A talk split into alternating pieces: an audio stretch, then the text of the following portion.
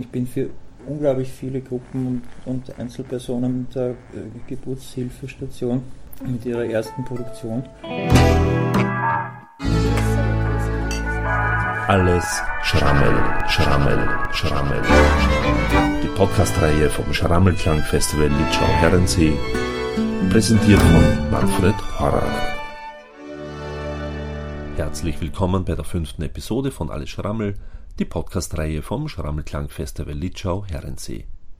Für diese Ausgabe begab ich mich in die Non-Food Factory von Walter Seuker, der 1965 in Wien geboren wurde und also 2015 seinen 50. Geburtstag feiert.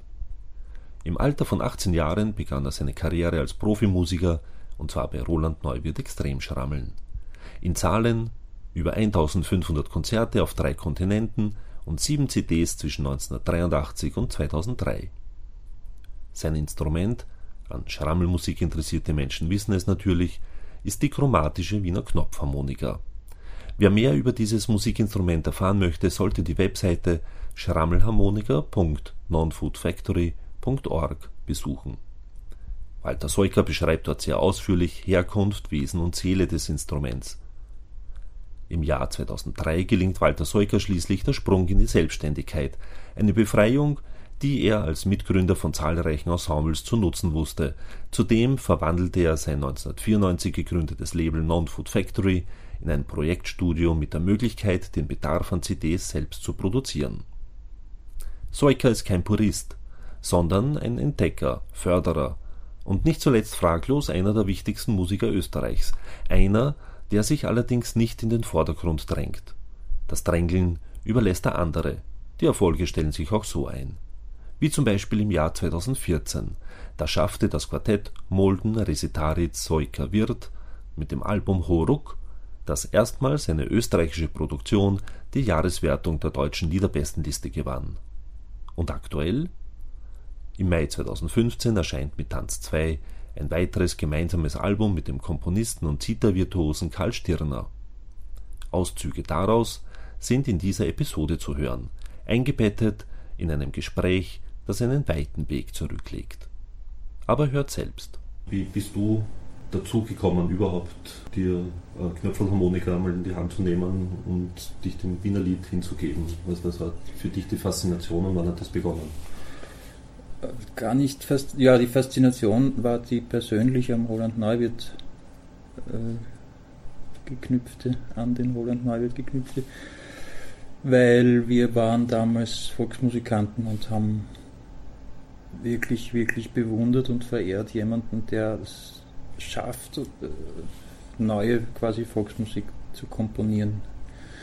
Und die erste Platte vom Roland, die zehn Wiener Lieder und ein Fußballblues, habe ich selber nicht so gekannt, eigentlich gar nicht gekannt. Aber ein Cousin von mir hat sie gekannt. Und mir ist als erstes der Fußballblues begegnet. Der hat der Kärntner Kontrabassist den Boss via Gitarre genommen und hat uns den Fußpilzblues vorgesungen und wir haben Tränen gelacht, das war alles wahnsinnig lustig. Das war in Großrosbach beim, beim Volksmusikseminar, wo ich eigentlich als Schüler vom Ernst Spierk steirische Harmonika hätte lernen sollen. Das waren wir aber zu Fahrt und dann sind wir halt in der Nacht unterwegs gewesen und haben gespielt. Und da kam eben dieser Fußpilzblues daher. Und schon am nächsten Tag, der Roland war dort auch als, als Lehrer, ähm, hat selber das Stück dort gesungen. Wir gehen durch das Leben wieder nicht verdient, das ist der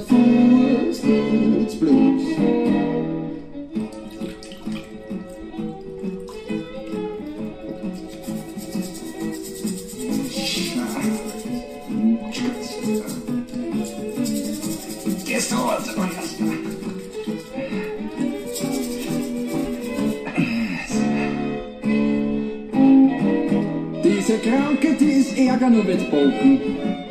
Jeder zweite rennt mit Rauschbein umeinander. Tut sich in Gedanken Schwammer runterbrocken. Deswegen schauen die Leute so traurig aus dem Quant. Doch in Arroganz, da sind die Leute allmächtig. Über jeden Text uns gleich erregt. Doch in Wirklichkeit sind alle Bütz verdächtig. Es klärt halt aus Zeichen, die mich kriegt. Die Knie wird wird Füße in Behandlung. eine Frau mit Vorgemeinde bei der Wandlung. Unser Fußbild frisst du durch die Socken.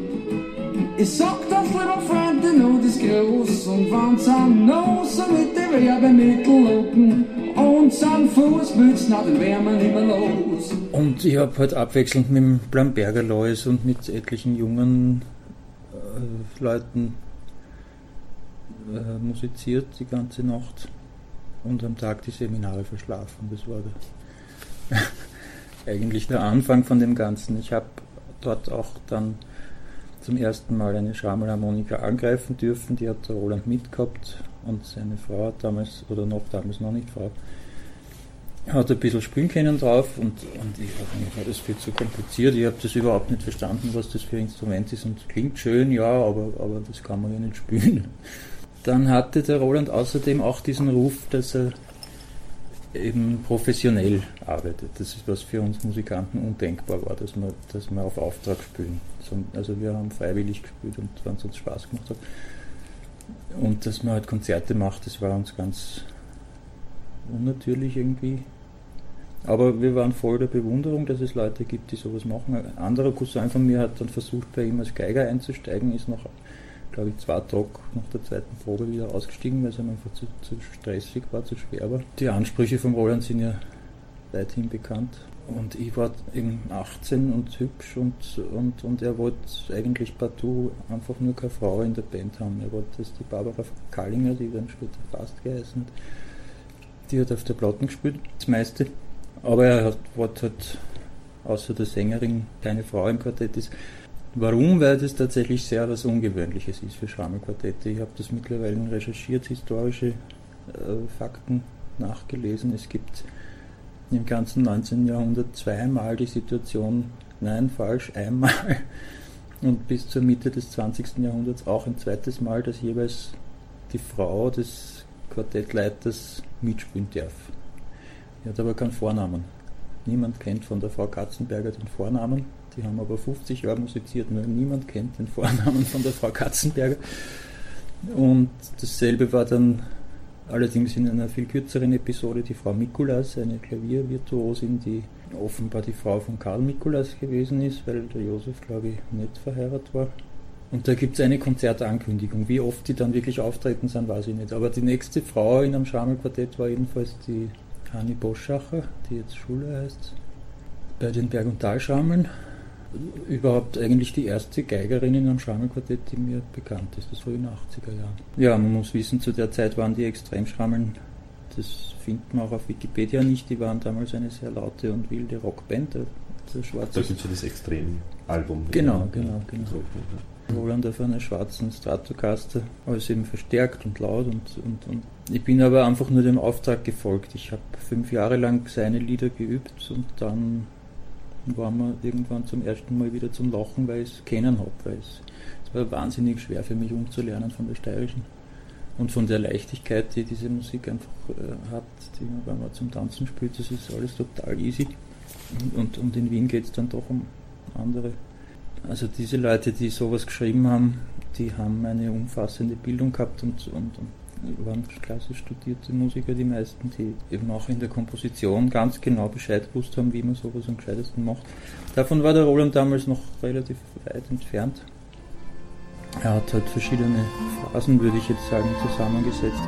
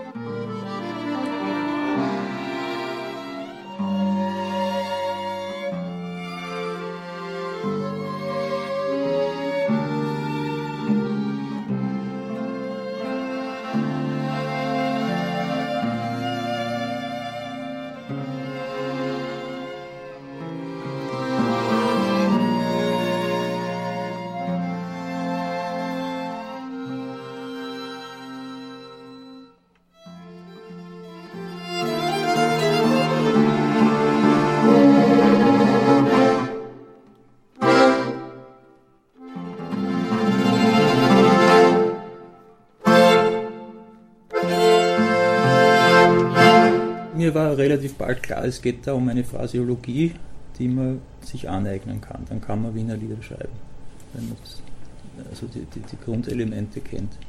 Ich denke bis heute darüber nach, diese Phraseologie auch mal aufzuschreiben und ein, ein Lehrwerk sozusagen oder einfach den Baukasten zur Verfügung zu stellen.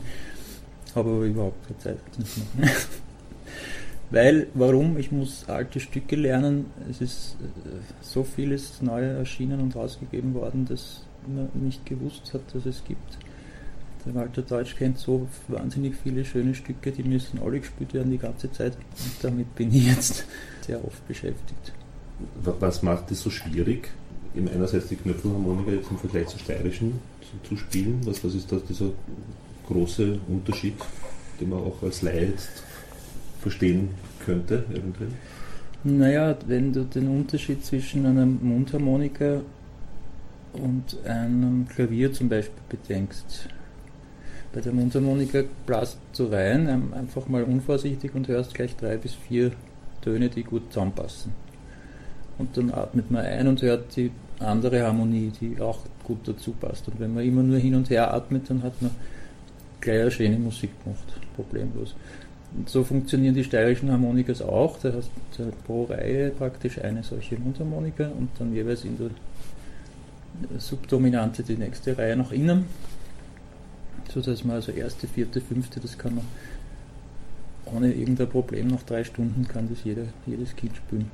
Äh, bei der chromatischen Knopfharmonika hat man sich gedacht, das ist jetzt ein mathematisches äh, Phänomen. Bei den, bei den steirischen kann man nicht oder müsste man sechs Reihen bauen, damit wirklich alle Töne drinnen sind, damit man alle zwölf Tonarten äh, sowohl in Dur als Moll spielen kann. Und bei der chromatischen haben sich die dann überlegt, das war um 1850 herum, dass man eben die, die, die, die Tastatur anders anordnet, sodass alle Töne von vornherein gegeben sind und da hat man wahrscheinlich zunächst einmal so ein diatonisches Instrument einfach nur umgebaut und andere Stimmplatten reingebaut. 1854 ist es dann schon öffentlich präsentiert worden in München bei der Industrieausstellung vom Matthäus Bauer, der in der gleichen Ausstellung auch zum ersten Mal das Klaviertastenakkordeon präsentiert hat. Das heißt, die waren auf der Suche nach einer Form, einer Bauform, wo es logisch zugeht, sagen wir die, schon die steirische hat auch eine Logik, aber eine, eine ganz andere. Hier geht es um die rein mathematische Logik, wir haben Halbton, eben Halbton, sodass jeder, wenn er als Grundton betrachtet wird von einer Ton Tonleiter oder so, im Prinzip fast gleichberechtigt ist. Es macht schon einen Unterschied, ob der Ton in der innersten oder mittleren oder äußersten Reihe ist. Also zumindest vier Tonarten haben immer ganz genau die gleiche Funktionsweise.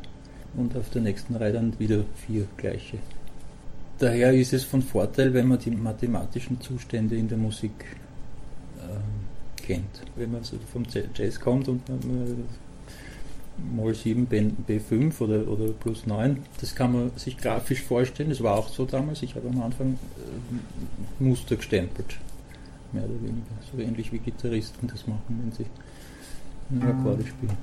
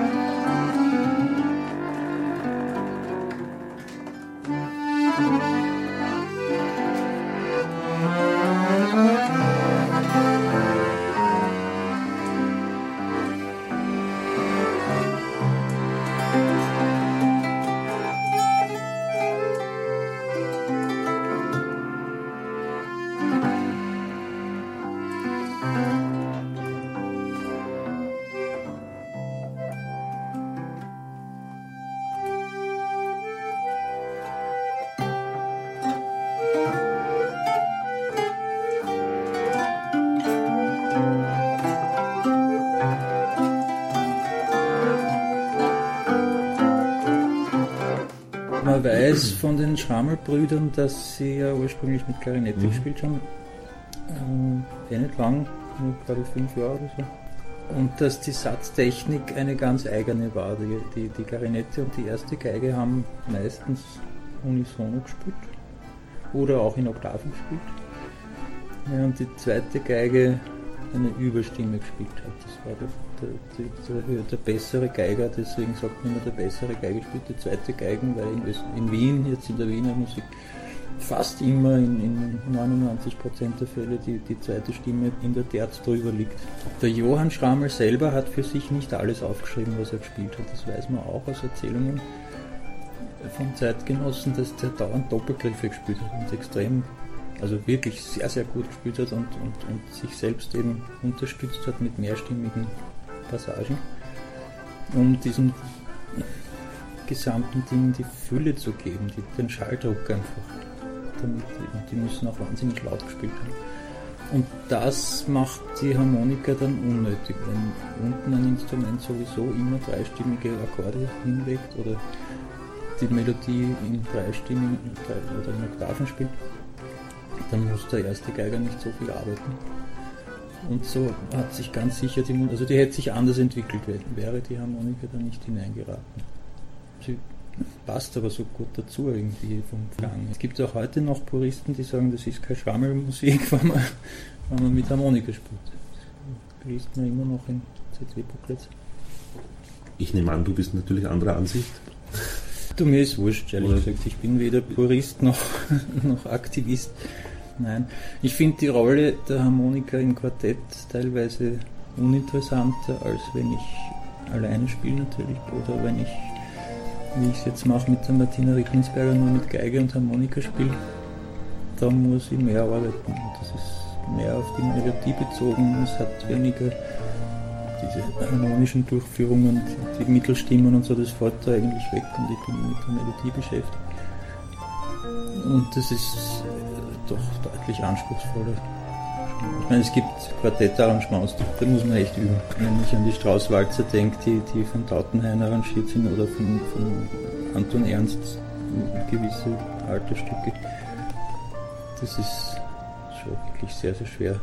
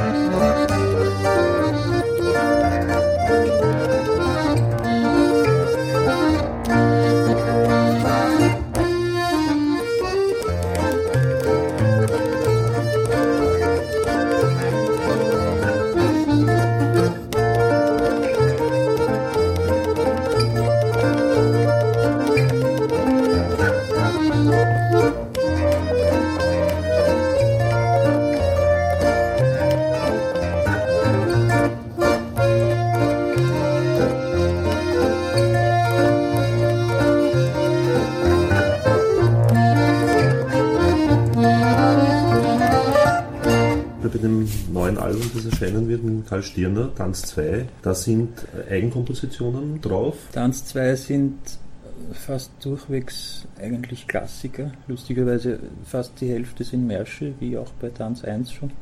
Und in dem Fall sind es jetzt welche, die wirklich praktisch jedes Quartett spielt oder, oder jeder, der mit Schrammelmusik besch- sich beschäftigt. Warum? Weil ich möchte auf die Tempogestaltung Einfluss nehmen. Ich glaube, dass diese haarigen Märsche in vielen Fällen unsinnig schnell gespielt werden und möchte ihnen ihre Gemütlichkeit wieder zurückgeben. Und damit muss man einfach das nur einmal aufnehmen und einen neuen Standard setzen, wenn das überhaupt möglich ist. Oder jedenfalls behaupten, dass man es so auch machen kann. Märsche sind ja an und für sich ja sehr oft, sehr häufig mit, mit quasi Kriegsmusik assoziiert oder in Verbindung gebracht. Ja, da fehlt. Und der, der, der Wayne hat auch mal gesagt, nein, es gibt nichts Schlimmeres als ein Marsch. Wie, wie sind diese Märsche jetzt, also prinzipiell von der Historie quasi an her zu sehen? Die endgültig abschließende Untersuchung fehlt leider. Ähm, es ist mir erzählt worden, ich weiß nicht ganz genau in welchem Jahr, aber in den 1870er Jahren während dem, während dem Ringstraßenbau musste der Kaiser sparen und hat die Musikbataillone zugesperrt. Und, und es sollen 70.000 arbeitslose Musiker von einem Tag am nächsten innerhalb der Monarchie gewesen sein.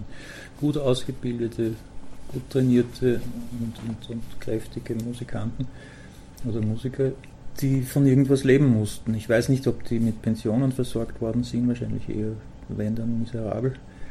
Also es hat bis in die, bis, man, man kann fast sagen, bis zum Hochstrahlbrunnen 1873 hat es ein unbeschreibliches Elend gegeben in Wien. Also in den 60er Jahren waren die ärmsten Zeiten der ganzen Monarchie. Und ich glaube daran, dass viele dieser Märsche Parodien sein wollen auf diesen Pomp und auf, die, auf also auch die Tempogestaltung, die wir heute als typisch wienerisch empfinden da muss man sich vorstellen, wenn, wenn ein Bataillon marschiert und nach sowas versucht zu marschieren, die fallen da um in der Kurve, die können es gehen oder die hascheln sich und stolpern einer nach dem anderen.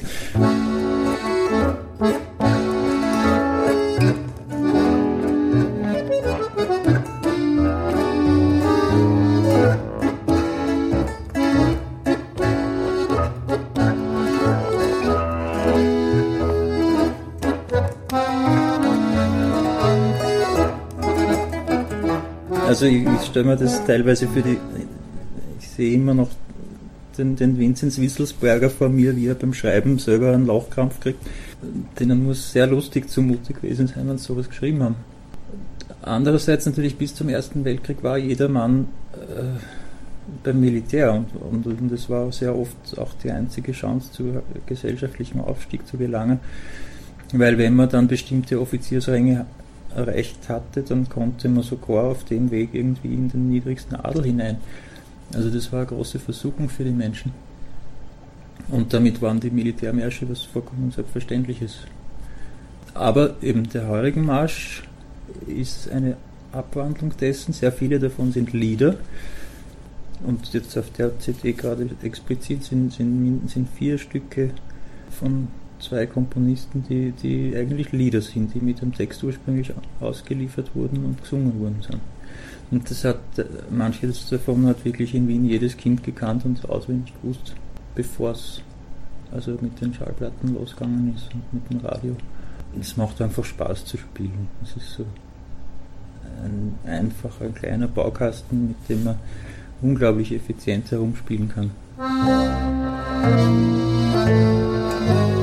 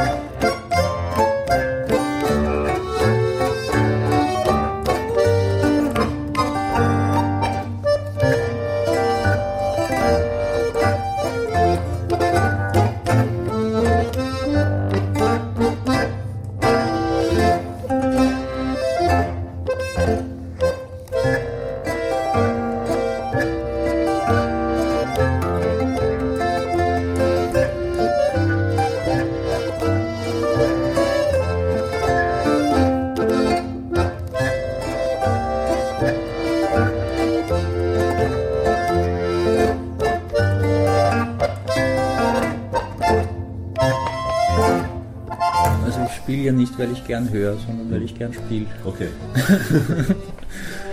Ich sage immer, beißt nicht, will nur spielen. Beim Ernst war es so, dass ich von seiner Offenheit und seiner Klarheit begeistert war, wie ich ihn zum ersten Mal singen gehört habe. Ich war, ich war von Anfang an fasziniert von, von, von Ernsts Klarheit und, und Offenheit und Sauberkeit. Er hat damals das Lied gesungen, Du bist mein Freund, äh, was so quasi wie siehst es du. Und hat das zum Geburtstag für seinen Freund gesungen, den Rainer Crispel. Und dann gleich danach habe ich ihn angesprochen und äh, haben mir gedacht, das wird super passen urgern täte ich mit dem spielen. Und gleich in der nächsten Woche war, waren, die, da waren die schon beim Aufnehmen fast fertig. Er hat sie mich eingeladen, dass ich dazu spiele. Damals im Studio. Nachträglich. Ähm, aber es ist immer wieder so, wenn er ein neues Lied geschrieben hat, ich kenne das schon, ich habe den Eindruck, ich kenne das. Ich kann es beim ersten Mal spielen und es dauert zwei bis dreimal spielen, dann ist die Stimme, die Harmonikastimme fix, dann brauche ich da nichts mehr ändern. Weil es ist in der Gitarrenstimme vom Ernst eigentlich alles immer schon drinnen, die ganzen Motive, die es braucht. Weil er wirklich lang arbeitet an seinen Liedern und, und das unglaublich schöne kleine Kunstwerke sind. Und die Schönheit, die liebe ich einfach an ihm. Das ist, und umgekehrt, wir, wir sitzen oft da und sind zu Tränen gerührt, einfach weil wir jeder vom anderen das so gern haben, was der macht. Das hat jetzt mit der Stilistik gar nichts zu tun. Ich, also ich möchte jetzt nicht die amerikanische Musik verwienern damit oder so. Vielleicht passiert das unwillkürlich, aber ich glaube es eigentlich. Also ich spiele keine typischen wienerischen Phrasen beim, beim, beim Ernst. In den Kerbel liegt der Bärlauch, kein Geld und kein Streit, nur der Lieb und der Bärlauch und keine Unnötigkeit. Mit dein Kerbel bist gegangen, seit dem Anfang der Zeit, bis zu mir.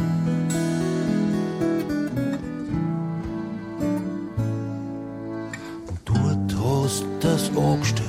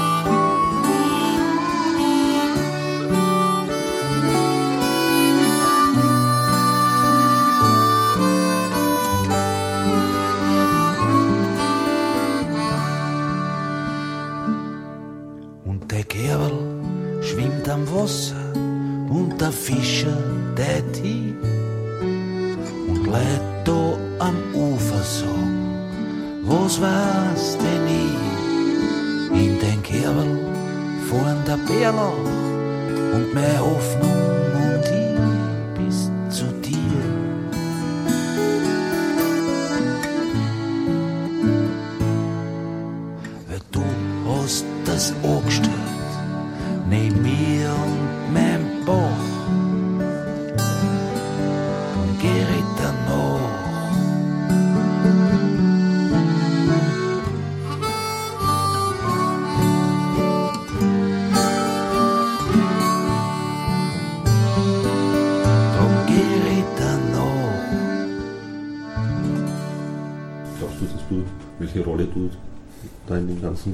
Spielst? Meine, du bist jetzt irrsinnig lang, im, gesagt haben. Ja, über 30 Jahre Gewerbe, schon. Ja, genau. Damals war es noch bist kein eben jetzt auch Gewerbe. nicht mehr 30. Nein, ich werde bald 50. Genau. Es ist damals noch kein Gewerbe gewesen, das ist der große Unterschied. Heute sind wir Teil einer Musikindustrie, die uns allen nicht gut tut. Und der Musik schon überhaupt nicht.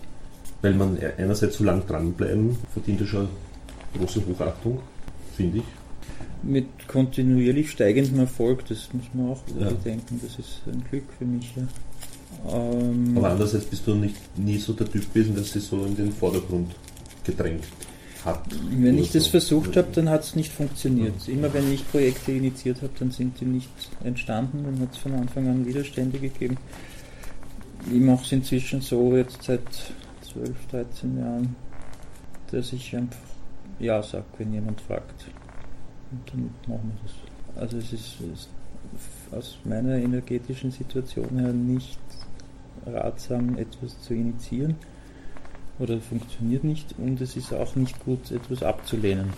Also ich bin sicher nicht auf der Welt, um irgendwas zu verhindern. Ich, ich wollte auch bewusst nicht kämpfen. Ich habe einen Vater, der ein Kämpfer war, gehabt und habe aus Opposition beschlossen, nein, ich mache das sicher nicht, ich mache Musik. Ich werde lieber was hinzufügen zu dieser Welt, bevor ich irgendwas entferne von ihr. Und jetzt ist es natürlich flüchtig. Dann musste irgendwann ein Label her, weil, weil mit den normalen Labels dann nicht, nicht zu reden war. Beziehungsweise weil die Art der, Industrialisierung völlig gegen, gegen mein Empfinden war und, und, und ich gesagt habe, nur nicht anstrafen, da, da einmal noch bei der LSG oder bei der IFP anrufen und das war's dann. Und habe heuer, jetzt gerade ist die 55. Produktion laufen und drei sind in der Pipeline. Also ich habe in den letzten neun Jahren seit Solker Stirner Tanz 1 26 CDs produziert. Das mache ich einerseits ähm, ist das ganze CD-Geschäft ja nur mehr existent für, für Menschen, die live auftreten. Darüber hinaus gibt es jetzt Hörbücher, die vielleicht noch sind, aber ansonsten ist die CD mehr oder weniger tot.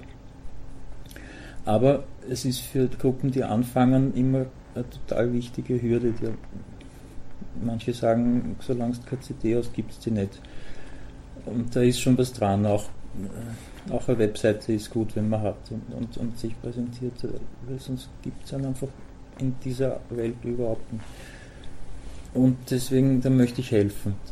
Ich bin für unglaublich viele Gruppen und, und Einzelpersonen der äh, Geburtshilfestation mit ihrer ersten Produktion, die dann oft mit der zweiten schon wissen, wo sie es besser platzieren, aber sie kommen gern zu mir und wissen auch, ja, und man spricht davon und erzählt sich das weiter, dass man halt bei mir ohne Druck arbeiten kann. Wir machen einfach so lange, bis fertig ist. Mir ist durchaus bewusst, dass ich da den gewerblichen Tonstudios äh, in den Markt hinein push, aber ich mache das nicht mit der gleichen Haltung, wie ein Gewerbetreibender das macht. Also wir Musiker und die Hebammen und die Schwarzköhler waren die letzten freien Gewerbe und ich fühle mich denen allen sehr verbunden in, dem, in, der, in der Grundhaltung, wie man mit dem Leben umgeht. Also zuerst muss man leben, das Leben. Und dann braucht es warm und dann braucht es Musik. Und wer das äh, in die SVA eingliedert ist, meiner Meinung nach Ah, nein, ich möchte nicht. Ich möchte nicht. Nein, die ist lassen wir lieber beiseite. Wir, wir haben, man, man kann heutzutage lesen im, im, im Geo-Heft über den Kapitalismus, wer den, äh, wer den Konkurrenzdruck zwischen den Menschen erfunden hat. Das hat es davor nicht gegeben. Da haben die Menschen gearbeitet, weil sie entweder Lust gehabt haben oder weil sie das machen haben müssen, was sie nicht gehabt haben. Oder warum auch immer, aber sicher nicht, um, um irgendjemanden anderen aus dem gleichartigen Feld hinauszudrängen. Das, das hat es nicht gegeben. Aber jedenfalls das Phänomen der ja. Konkurrenz, mir geht es um Kooperation und, und dem Leben äh, zu dienen, zu nützen, zu dienen, meinetwegen. Na, also ja, ich habe mir eh schon hab eh sowas schon erwartet, aber ich glaube, dass, dass hier in, in diesem kleinen U-Boot eine Lebensform schon funktioniert, die sich äh, vielleicht in anderen Sparten erst noch entwickeln wird. Also ich glaube nicht an den großen Krach jetzt in der Krise oder nach der Krise, dass, dass sich irgendwas schlagartig äh, ändern wird. Es sei denn, irgendein Trottel fängt wieder einen Krieg an. Ich glaube an eine schleichende Veränderung durch diese ganzen neuartigen Lebensumstände, wo es überhaupt erst möglich wird, dass man zum Beispiel gratis miteinander telefoniert über, über Kontinentgrenzen hinweg und so, so Sachen. Das hat es vor, vor, vor 100 Jahren alles nicht natur, naturgemäß nicht gegeben. Das heißt, daraus werden sich andere Verhaltensweisen entwickeln. Und ich glaube daran, dass jemand, der was gibt, etwas zurückbekommt. Und zwar je nachdem, wie nahe er am Leben selber ist mit dem, was er gibt, umso existenzieller ist auch das, was er zurückkriegt. Ich glaube, dass es umgekehrt sehr verbreitet ist, zuerst einmal die Rechnung zu schicken, dann zu warten, bis sie überwiesen worden ist. Und jetzt muss der, der bezahlt hat, das Vertrauen aufbringen, dass er die Ware dann schon kriegen wird. Das ist meiner Meinung nach verkehrt. Also ich mache so, dass ich die Ware verschicke, nachdem die Bestellung gekommen ist. Und selbstverständlich damit rechne, dass der das dann gern und freiwillig, weil ihm das hoffentlich gefallen wird, auch überweisen wird. Und habe nie ein einziges Mal ein Problem gehabt. Umgekehrt kenne ich aber Leute, die eben in dem, in dem anderen System drin sind, die, die Krämpfe haben, chronisch krank sind und, und fast verrückt werden von, von dem ganzen Gesindel, von dem sie umgeben sind. Und, und was für Wahnsinnige und kommen dann zu mir, sie auswarnen. Und dann sage ich, es ist einfach die falsche Mechanik, überlegt ihr das. Und, und im Musikbetrieb ist dasselbe. Wir plakatieren ein Produkt, ja, sie kennen es nicht, sie können es nicht hören, bevor sie nicht im Konzert sind. Das heißt, die kaufen auf gut Glück einmal die Konzertkarte, setzen sie dann hin und sind passiv und, und haben auch nicht das Recht, irgendwie aktiv zu werden und holen die Ware, die bezahlte Ware ab. Und das entspricht überhaupt nicht der Musik und schon gar nicht den Menschen. Also auch die übrige Natur funktioniert so nicht. Und deswegen glaube ich, dass das jetzt langsam kommt heraus, wie viel eigentlich schief rennt und vollkommen falsch rennt in der Welt. Und, und die Menschen sind nicht so blöd, die lassen sich das nicht dauerhaft aufsetzen.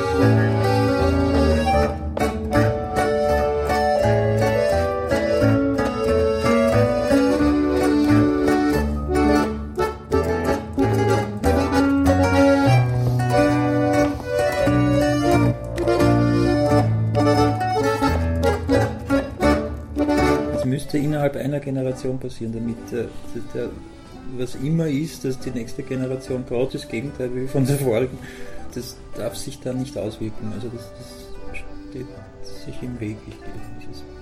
Ich, hoffe sehr auf die technologische Entwicklung, dass die jetzt noch einmal so beschleunigt, dass wir es machen können, dass wir die sind, die es machen, weil wir sind verantwortlich letzten Endes. Wir hätten so vieles nicht zulassen dürfen, wenn wir es nur gewusst hätten also wir haben eh vieles gewusst und haben entweder zugeschaut oder auch protestiert vielleicht dagegen. Ja, also ich denke nur jetzt an, an was, was vor mittlerweile eh schon fast 20 Jahren mit Ö3 passiert ist, ne? Ja. wo dann plötzlich die österreichische Musik abgeschaffen wurde. Das ist uns ja auch nicht gelungen, bis heute nicht, dass da eine Verbesserung eintritt, obwohl das ja jetzt angesichts Eigentlich der, der gesamten Welt etwas, genau, einerseits das und andererseits ist es für uns wichtig, ja. aber jetzt so für die Welt meine ich das jetzt nicht, die bricht daran nicht auseinanderhalten.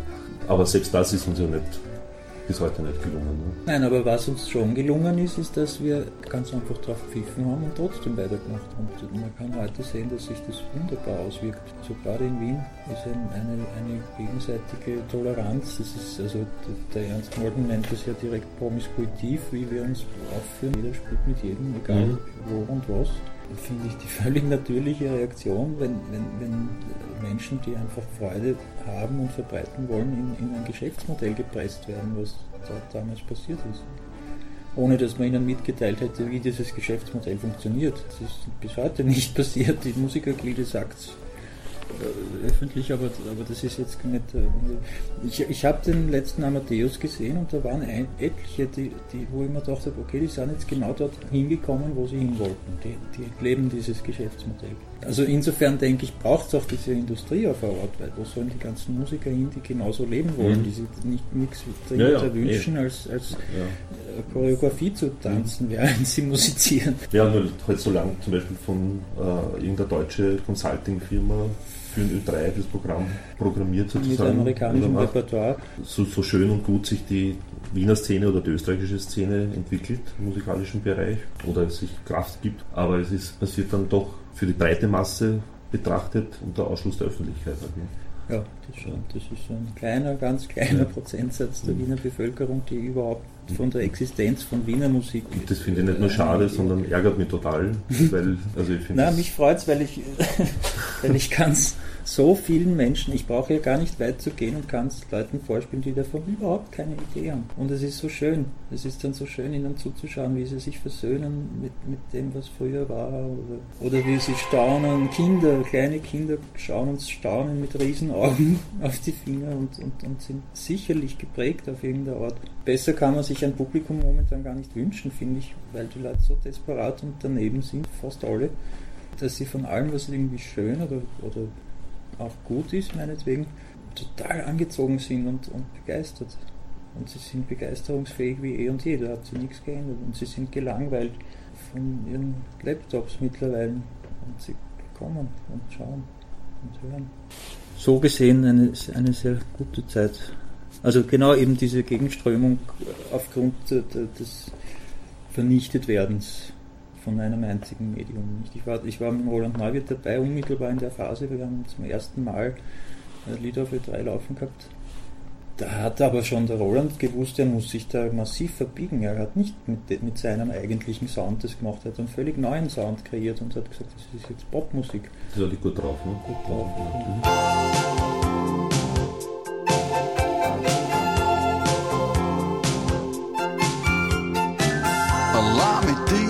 Ist, so könnte es weitergehen. Das Glück steht am Zenit. Ich setz mit dir alles auf Karten, jeder passt und keiner geht mit.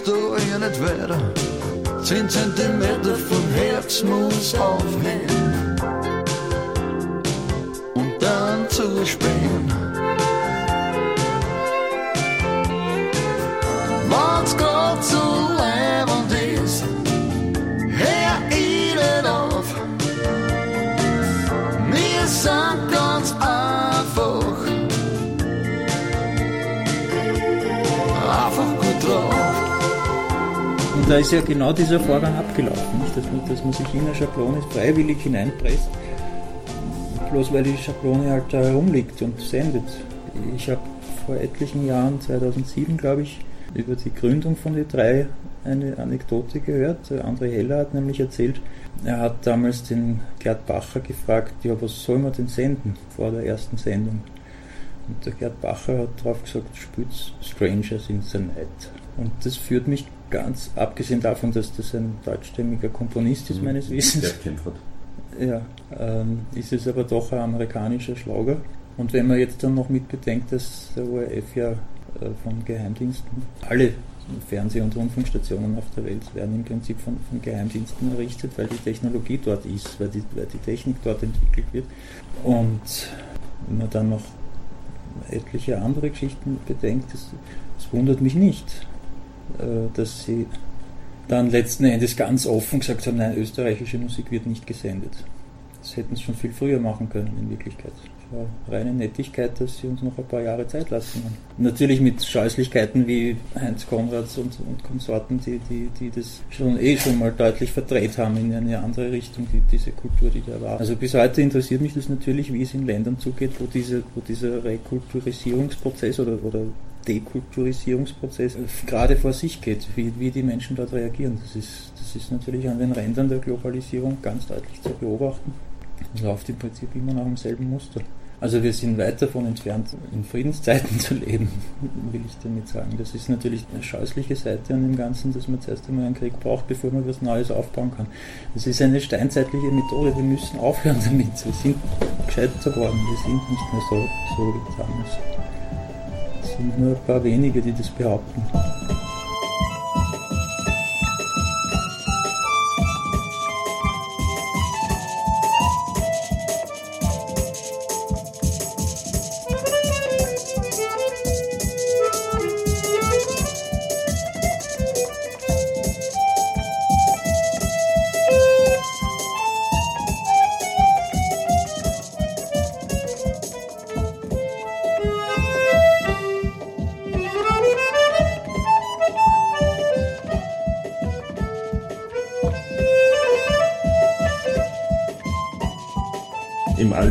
Ganzen Thematiken, fließt es bei dir in die Musik ein, in irgendeiner Art und Weise? Völlig, wenn die ganze Zeit, ja. Immer. Ja. ja. das ist meine Lebensform. Ist das das, was dann auch rauskommt aus dem Akkordeon sozusagen? Ja. Oder? ja. genau. Geschenke mich. Auch die Platten, die ich produziere, CDs, die ich produziere, sind gedacht als Geschenke. Dass die Leute, die, die sich sowas ausgedacht haben, dann was Physisches herzugeben haben, damit nicht im in die Sekunde verpufft, wie die Musik normalerweise tut, sondern dass man es transportabel macht, aber nicht eben, um sich in Millionen Auflagen durch die Multiplikation zu bereichern, sondern eine persönliche Gabe bei sich einstecken zu haben. So stelle ich mir das vor. Und das funktioniert bei den allermeisten Leuten, die ich produziert habe, ganz total super. Die verschenken die erste Auflage, dann wird vielleicht nochmal nachgepresst, aber dann sind sie bereit und frei für die nächste Produktion und, und haben vielleicht sogar das Kapital dafür schon. Und ich muss da ehrlich sagen, ob die anderen Studios in Wien davon begeistert sind oder nicht, das ist mir herzlich wurscht.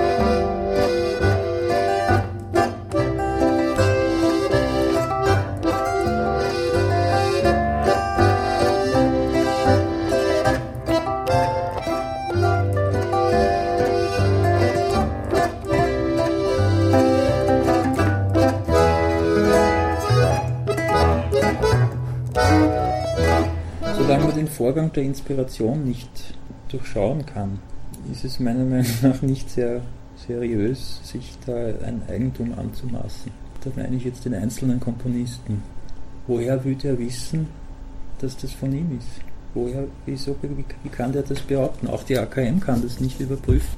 Der kann irgendwo im Urlaub gewesen sein und dort im Radio Musik gehört haben, die die AKM nicht kennt und der schreibt das einfach auch und das ist klar also für, für ihn ist, oder für die AKM auf einmal ist der das, ja, und, und der übernimmt dann die, die Auswertung von dieser Melodie.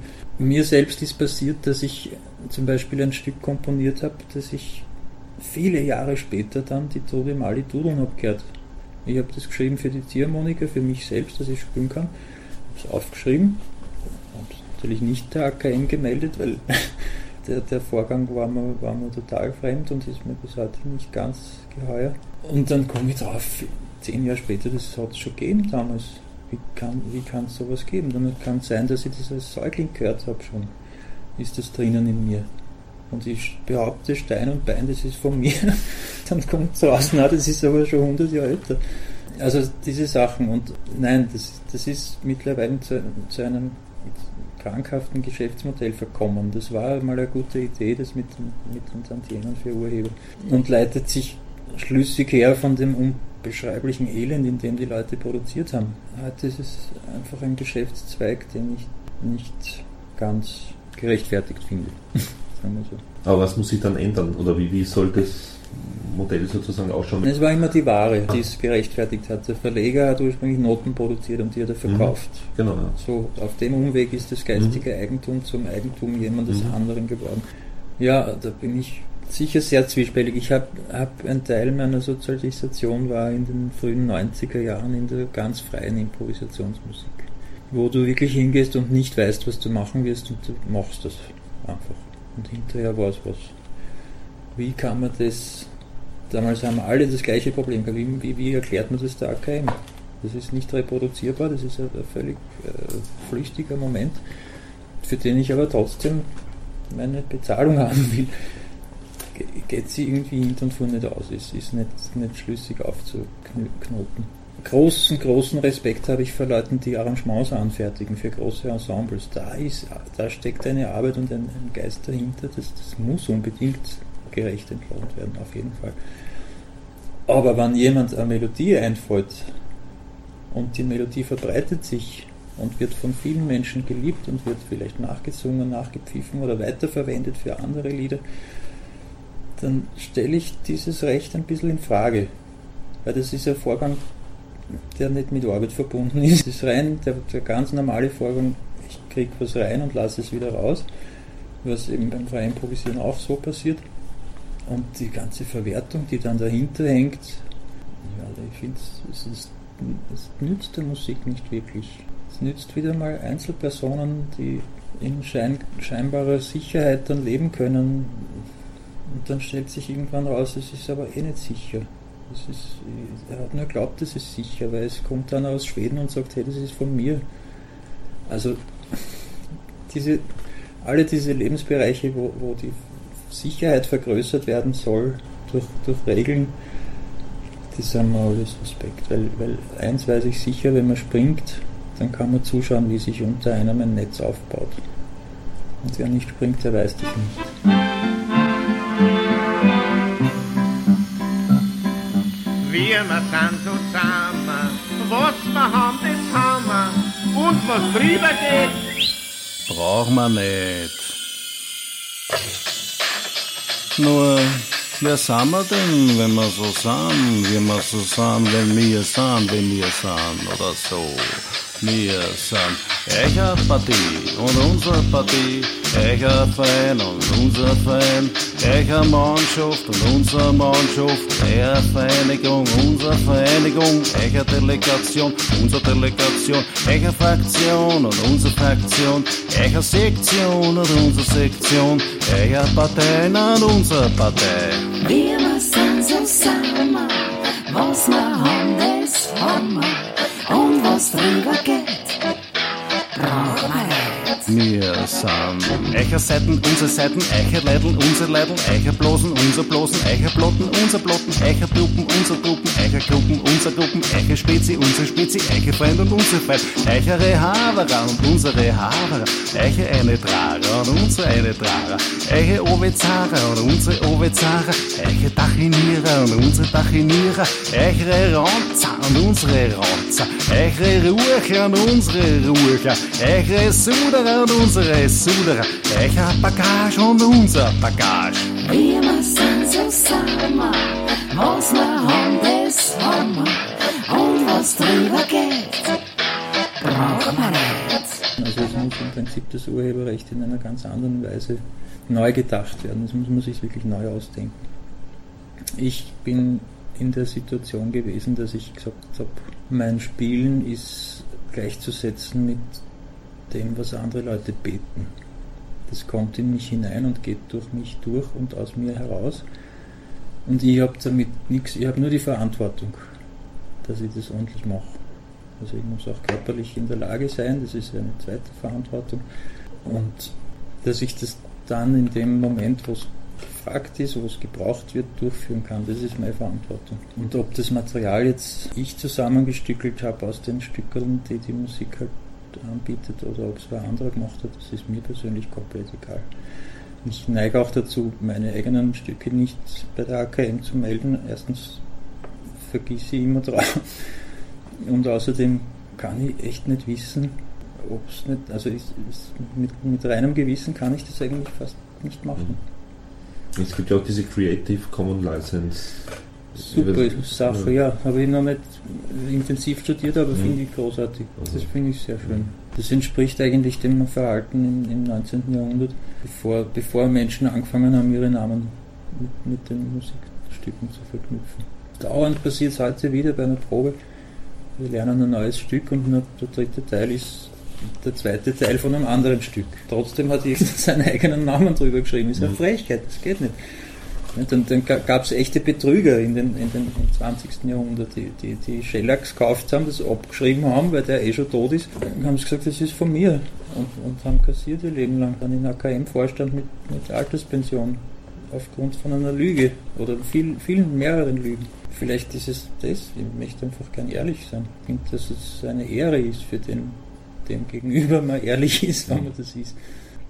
Was, was ist dann für dich die Essenz als Musikers? Eher hier sozusagen im U-Boot, wie du es nennst, Musik produzieren oder auf der Bühne zu stehen? Oder ist das bedingt das eine das andere? Nein, nicht bedingt. Naja, ein bisschen insofern, wenn ich nicht live spielen würde, dann könnte ich mir das Produzieren überhaupt nicht leisten. Dann hätte ich die Geräte nicht anschaffen können. Insofern gibt es den klaren Fokus auf der Live-Musik, ja. Natürlich. Weil da geht es auch so, dass, so wie ich es mir wünsche, wie ich es gern habe, dass, es, dass ich niemandem sage, was es kosten wird. Und trotzdem bin ich am Abend um 200 Euro reicher oder fühle mich so. Und bin außerdem noch gelobt und geliebt worden.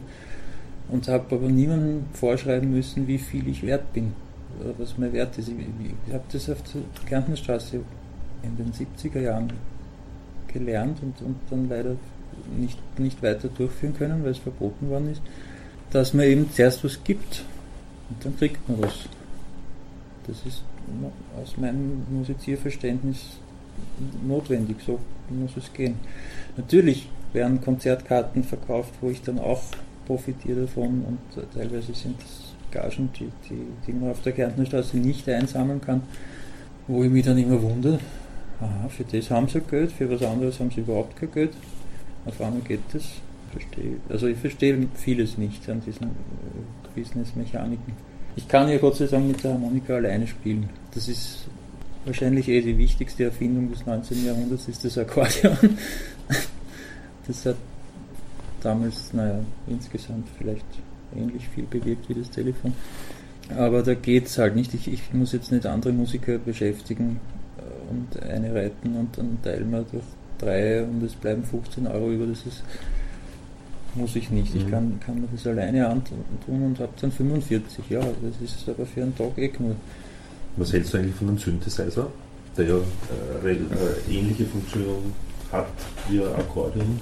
Ja, also habe ich auch sehr viel gearbeitet damit. Das ist ein gutes Werkzeug. Und, aber es ist natürlich mit einem natürlichen Klangerzeuger dann letztlich nicht vergleichbar. Also das sind andere Paar Schuhe. Das eine geht eben von der Reproduzierbarkeit und der totalen Reproduzierbarkeit sogar aus. Und das andere nimmt in Kauf, dass man heute so und morgen anders benannt ist und das nur im halben Tempo spielen kann, weil es halt heute nicht geht.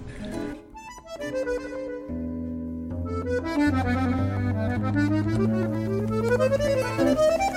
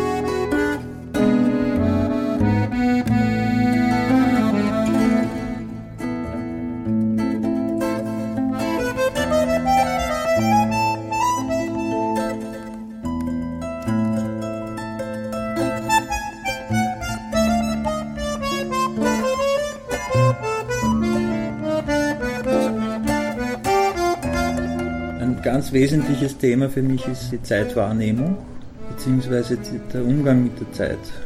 Die Zeit ist ja formbar, das wissen wir Musiker oder manche von uns wissen es. Der Einstein hat gesagt, Zeit ist relativ. Ja, relativ zu was? Zur Bewegung in seinem Fall. Nicht? Beim sitzenden Akkordeonisten muss man von einer anderen Relation ausgehen. Ja, von der Beweglichkeit vielleicht der Finger. Auf jeden Fall ist immer eine gute Idee, etwas in dem Tempo zu üben, in dem es geht. Weil wenn man sich dauernd beim Üben schon verspielt, dann lernt man sich die Fehler mit ein. Das wissen auch die Musiker. Ja, solche Sorgen haben natürlich die, die, die Computermusiker dann nimmer mehr. Weil ich, bin, bin ich auch ein bisschen zwiespältig. Der Karl Stirner macht ja eben äh, mit seinen Schülern, speziell mit, mit dem Seidel, ziemlich radikale eigentlich Computermusik, wo er schon auch natürliche Aufnahmen einsetzt, also Samples einsetzt. Das ist im Time, das ist in, also das sind fixe Beats, vielleicht geht er mal einen Schritt weiter und das ganze Stück wird im, im, Ver, im Verlauf um 10 Beats schneller oder so, das kommt vor.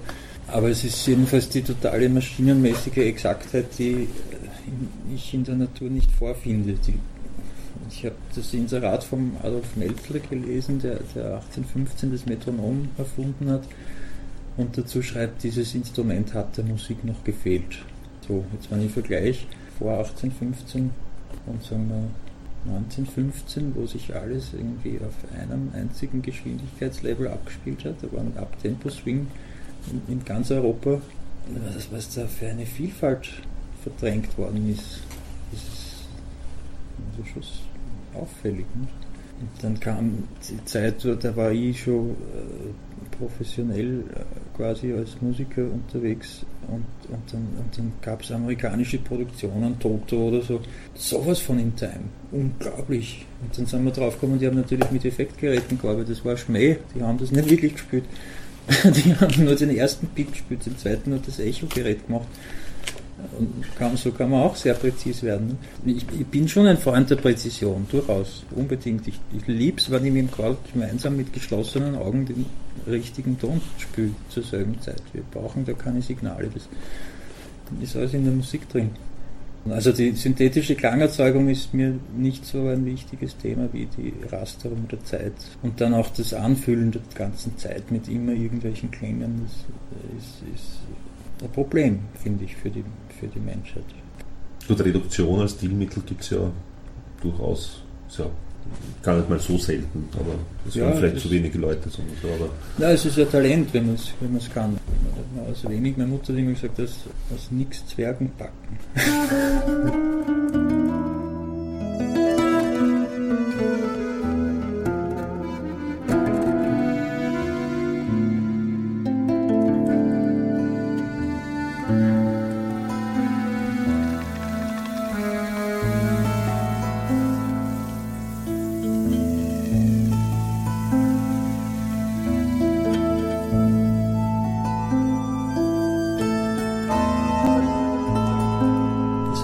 Akkordeonfestival ist immer eine große Herausforderung. Da muss man eigentlich eher was Neues machen. Da kann man das tun, was man immer macht.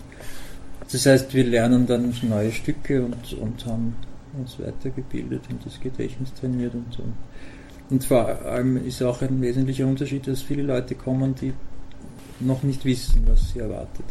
Was beim normal angekündigten Konzert eher selten ist, weil, weil da kommen dann immer nur dieselben 40, die es eh schon wissen.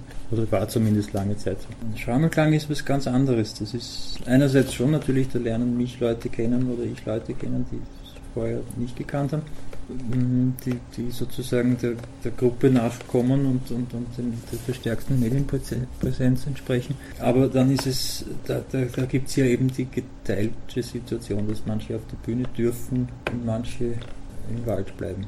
Da habe ich auch in, fast in jedem Jahr beide Funktionen.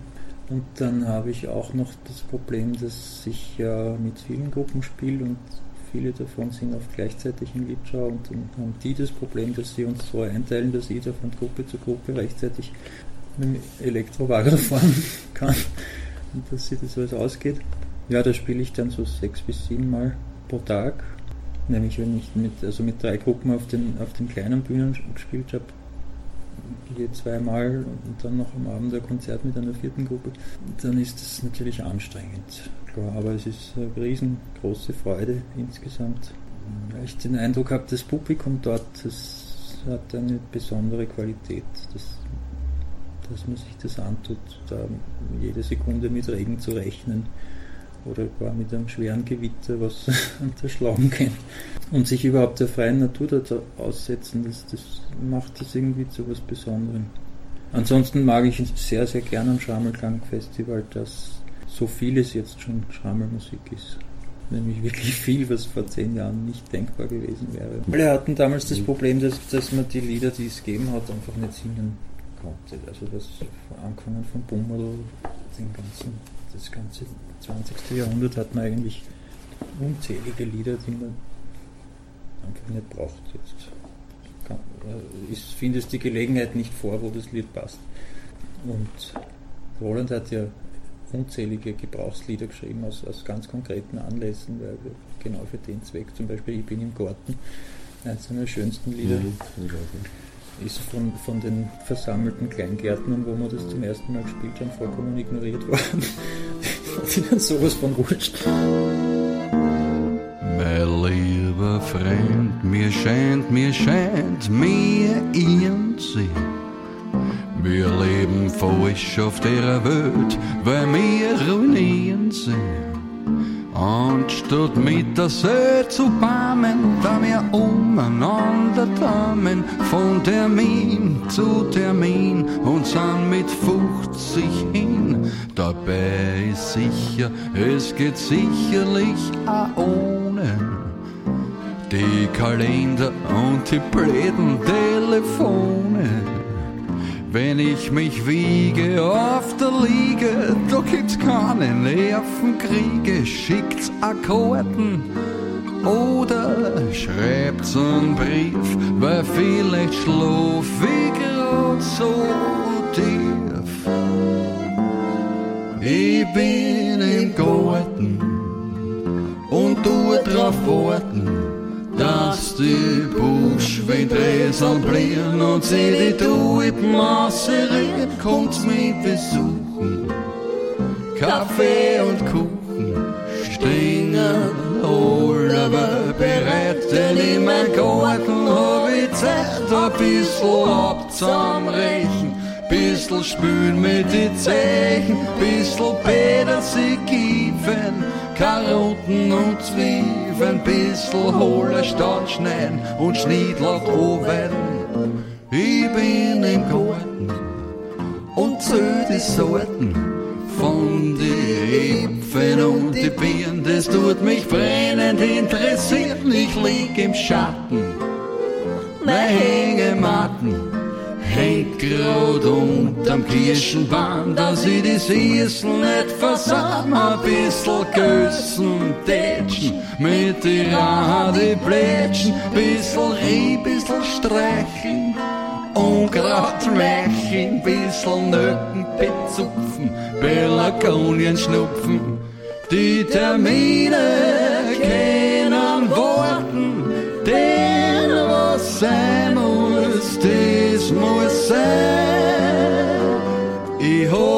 zauberhaften Garten und was willst, dann komm vorbei.